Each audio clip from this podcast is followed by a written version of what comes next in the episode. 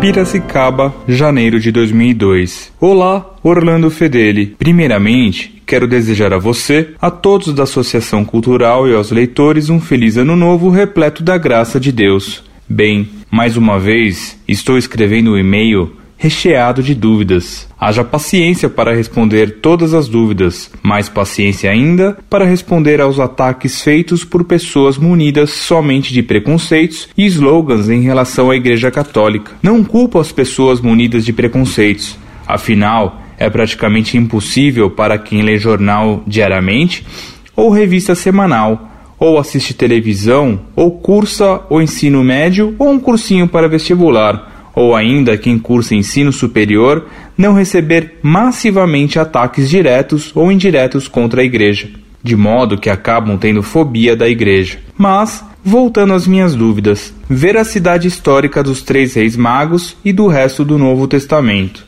Um padre, Fernando é o nome dele, na Rede Vida, disse que a igreja aceita que os três reis magos apenas são simbólicos, nunca existiram realmente Fiquei com muita dúvida do que ele afirmou. Afinal, ele deu a entender que não há documentos daquela época falando sobre o assunto, com exceção do Evangelho.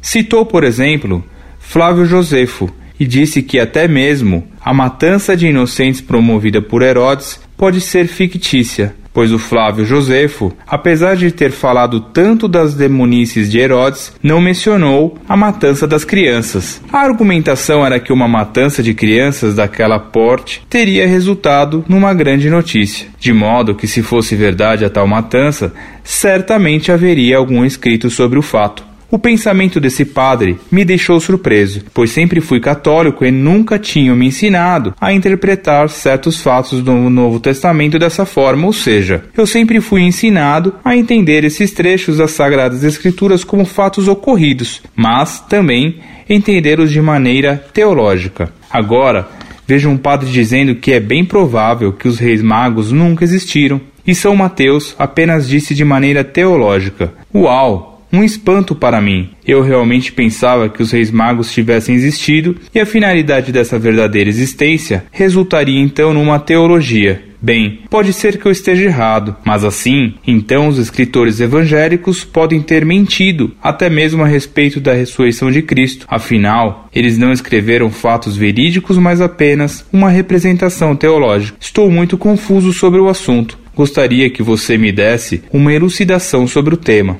Significado das velas. Gostaria de saber o real ou reais significados da vela que acendemos aos santos e parentes e amigos falecidos. Livro do Vittorio Messori. Por que você não escreve um livro sobre as lendas negras?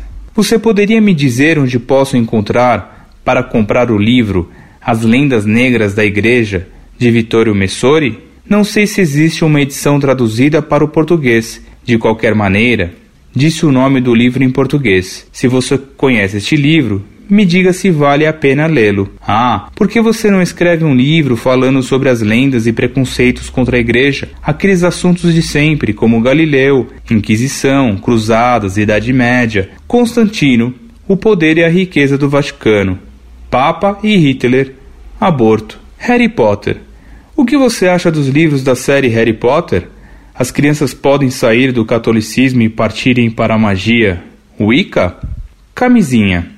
Algo que me intriga muito é como os padres não sabem responder a assuntos como a camisinha, porque quase nenhum padre fala aos fiéis que a camisinha, mesmo usada corretamente, permite uma possibilidade de 10% no mínimo de se contrair AIDS quando se tem relação sexual com uma pessoa que possuía o vírus HIV as pessoas precisam saber a verdade sobre o sexo seguro. Deuterocanônicos. Peço que divulguem um texto com argumentos provando que Jesus e os apóstolos consideravam os deuterocanônicos como uma parte das Sagradas Escrituras. Até onde sei é que quando Jesus utilizava trechos bíblicos, ele pregava ao povo utilizando a versão dos 70. Ou seja, sabemos que alguns trechos da Bíblia utilizada pelos judeus da Palestina e da Bíblia Septuaginta divergem, e quando Jesus utiliza-se desses trechos, sempre usa a versão Septuaginta. Mas, como não sei quais são esses trechos, peço a vocês que divulguem um artigo a respeito disso.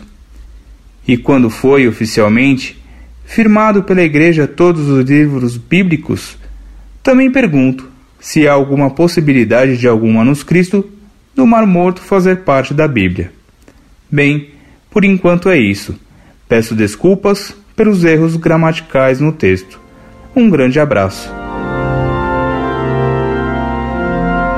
Prezado Salve Maria. Agradeço-lhe os votos de ano novo que lhe retribuo com alegria. Que Deus Nosso Senhor lhe conceda a você e aos seus familiares, pelas mãos de Maria Santíssima, todas as suas melhores graças nesse ano que começamos. Os evangelhos são documentos históricos de extremo valor. Nenhum historiador sério vai contestar que os quatro evangelhos, mesmo do ponto de vista puramente natural, têm enorme autoridade histórica e, portanto, científica. O tal padre da Rede Vida deveria ter prestado atenção no que dizem a epístola e o evangelho da missa do dia da Epifania. Na epístola dessa missa se lê o texto do profeta Isaías que diz: Virão de longe os teus filhos, e tuas filhas surgirão de todos os lados. Vendo isto, transbordarás de alegria, o teu coração se há de admirar e dilatar, quando se voltarem para ti os povos de além-mar e vier ter contigo o poder das nações. Cobrir-te-á uma multidão de camelos e dromedários de Madiã e Efa. Todos virão de Sabá,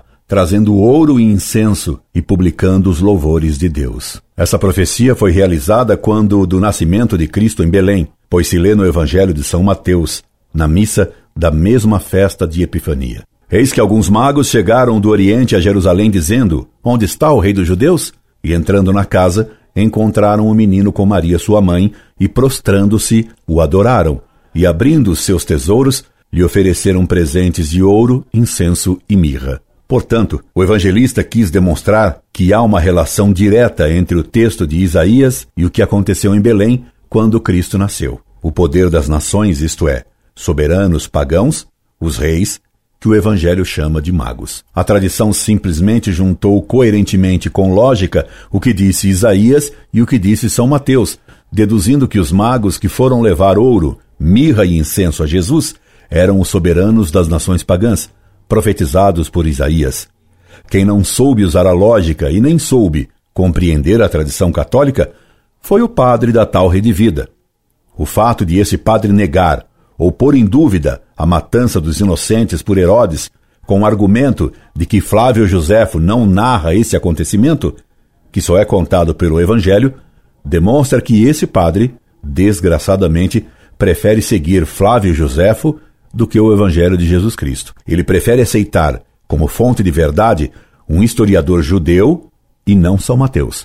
Ora, quem coloca a ciência, se se pode identificar Flávio Joséfo como ciência, acima da fé, é modernista. Esse padre, que põe em dúvida o relato dos evangelhos, parece então não ter fé. Portanto, esse padre erra ao afirmar que os reis magos não têm valor histórico, mas apenas simbólico. E você tem razão de sobra para se espantar com as afirmações desse padre, como você raciocina perfeitamente também ao dizer que, se os evangelhos, ao relatar o caso dos magos e dos santos inocentes, falou apenas de símbolos e não de fatos históricos, por que se deveria aceitar como fato histórico a ressurreição de Cristo? Ora, os modernistas dizem exatamente isso, que os fatos narrados nos evangelhos são simbólicos e não históricos. Portanto, se fosse assim, como dizem esses modernistas, a ressurreição de Cristo não teria acontecido, o que é heresia clara.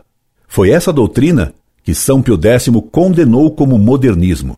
Se a tal rede vida espalha doutrinas como essa, ela deveria ser chamada de rede morte. As velas começaram a ser usadas nas cerimônias realizadas nas catacumbas com finalidade prática. Visava-se iluminar os livros e textos a serem lidos nas cerimônias litúrgicas. Entretanto, Deus tudo fez carregado de símbolos, e quem tem olhar claro e coração puro entende isso. Uma vela é feita de um pouco de sebo, tendo no seu interior um barbante que se chama a alma da vela. Ao se colocar fogo no pavio, o fogo vai consumindo a vela, produzindo luz e calor. Ora, nós também temos um corpo de sebo e nossa alma é simbolizada pelo pavio da vela. Quando se acende o fogo da fé verdadeira em nossa alma, e a aceitamos, o fogo da fé ilumina nossos semelhantes com a sua luz e aquecemos nossos irmãos com o calor da caridade. E assim, como o fogo da vela a vai consumindo, assim também o fogo da verdade católica vai consumindo o fiel,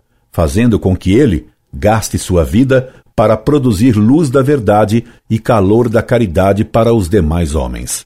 Esse é o símbolo das velas que colocamos sobre os altares e nas mãos dos moribundos, afirmando que queremos nos consumir para iluminar e aquecer nosso próximo, ou que o moribundo consumiu sua vida agindo assim. As velas, como você vê, têm um significado lindíssimo. Não conheço o livro do Mesore sobre as lendas negras e não sei se posso recomendá-lo. Seria ótimo escrever contra as lendas negras, as calúnias, as sacadas contra a igreja. Quem sabe, se Deus me der tempo de vida e de trabalho, posso escrevê-lo um dia. Só conheço algo sobre o Harry Potter por informação, mas pelo que me contaram, sem dúvida, é um modo de levar as pessoas à magia e à apostasia. A própria onda propagandista que se faz em torno desse assunto é promovida pelos mesmos que propagam as calúnias contra a Igreja Católica. Encaminharei sua sugestão de escrever um artigo sobre os deuterocanônicos e a Septuaginta para que seja editado no site. É uma boa sugestão. Você me faz ainda uma pergunta sobre um tema delicado? Sobre isso, devo dizer-lhe que a moral católica condena como pecado todo relacionamento sexual fora do matrimônio e também qualquer meio de impedir a procriação como essencialmente imoral. Incorde Jesus Semper, Orlando Fedeli.